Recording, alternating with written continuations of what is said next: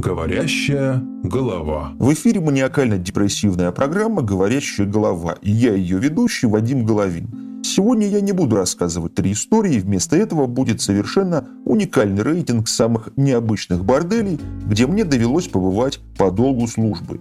Да, именно так и никак иначе. Начну с того, что в полиции существует подразделение, которое называется так – Отдел по борьбе с правонарушениями в сфере потребительского рынка и исполнения административного законодательства. Как я это вообще смог запомнить, сам не знаю.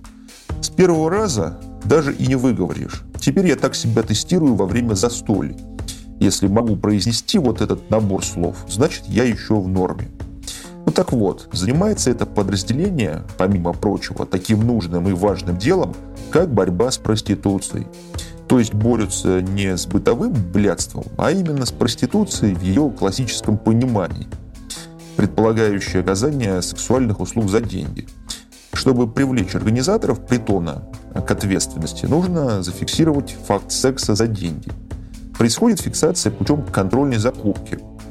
Ну, то есть нужно прийти в бордель, снять там девушку и заняться с ней сексом. Можно и с двумя-тремя, в принципе, групповушку устроить. Деньги-то казенные – Смех смехом, а работа ведь не из легких. Сами подумайте. И тут нет никакого оргазма, то есть сарказма. Поясню. Вступать в половую связь с девушками легкого поведения стражам порядка строго запрещено. Для интимных целей обычно привлекают неравнодушных граждан, готовых на безвозмездной основе помогать полиции в борьбе с преступностью. Вот такой гражданин подписывает, значит, соответствующую бумагу и отправляется в салон – Иногда это не салон, а, например, баня, куда привозят девушек. Если девушка не понравилась, менять нельзя. Нужно брать ту, что дают. Дареному коню, как говорится, в зубы и другие места не смотрят. Хотя привозили таких лошадей, что в пору на ипподром было ехать и там скакать. Я лично сам в этих оргиях не участвовал, но охотно ездил в бордели на съемки, потому что бордели это всегда голые женщины, скандал, слезы, халявный алкоголь. Короче, просто праздник какой-то.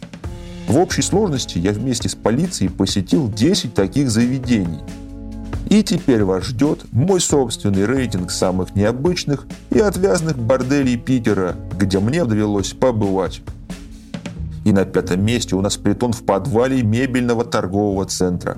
Место было выбрано, конечно, весьма необычное. А вот название у притона было весьма заурядное, ну, я, честно говоря, уже его и не помню. Надо было хоть как-то обыграть тему мебели. Например, спа-салон 12 стульев. Вот чем не название. И реклама мебели и звучит прикольно. Э, кстати, вопрос. Могут ли сразу четыре девушки сесть на одну табуретку? Ответ – да, могут, если она повернута вверх ногами. Ну а мы переходим к следующей строчке хит-парада. На четвертом месте у нас квартирка с девушками на самой милицейской улице Петербурга. Есть такая улица в центре, там масса разных структур, подразделений. И кроме них была вот такая квартирка. Ну, прямо вот под боком у правоохранителей. Как бы о ней никто и не узнал, искренне верю, что в полиции о существовании этого притона все-таки не знали. Если бы не заявился туда мужичок один. От чего заехал, чего принес. Кухонный ножик был у него с собой, которым он вспорол живот одной из девушек и после этого обнес квартиру. Да им там и брать-то было нечего, правда.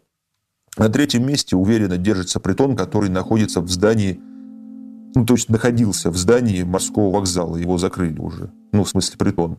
Получилась такая альтернатива вокзальной комнате отдыха. И услуг гораздо больше, да еще каких. Перечислять я уже не буду, но, по крайней мере, понятно, за что ты заплатил деньги. Второе место рейтинга занял бордельчик, который когда-то находился в детской школе Олимпийского резерва – Вход был сбоку, отдельный, дети к этому, к счастью, отношения не имели. Но вот все-таки ничего святого у некоторых людей нет. Я, знаете, не удивлюсь, если существуют бордели вот сегодня в подвалах детских садов или пионерских лагерях. Удивительные, конечно, люди. И, наконец, первое место – это клуб тантрического секса. Располагался он, кстати, тоже в подвале какого-то магазина, но суть не в этом.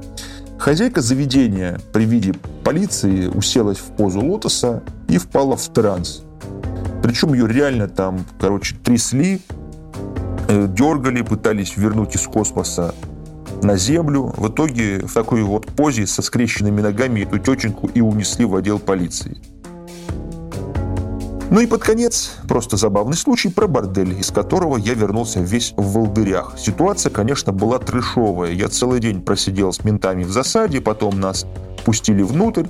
Это был какой-то занюханный салон чуть ли не на промзоне. Помню, там был прикольный аквариум с рыбами. И в итоге я приезжаю в редакцию, а все от меня шарахаются. Оказывается, я был полностью покрыт волдырями.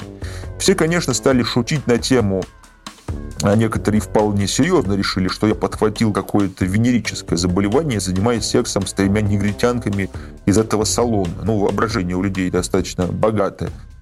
Монтажер, кстати, категорически вот отказался сидеть со мной в одном помещении. Микрофон с помощью длинного провода вывели в соседнюю комнату, откуда я начитывал текст.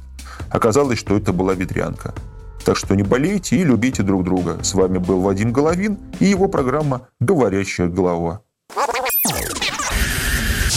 Глаголев FM. Ваш личный терапевтический заповедник.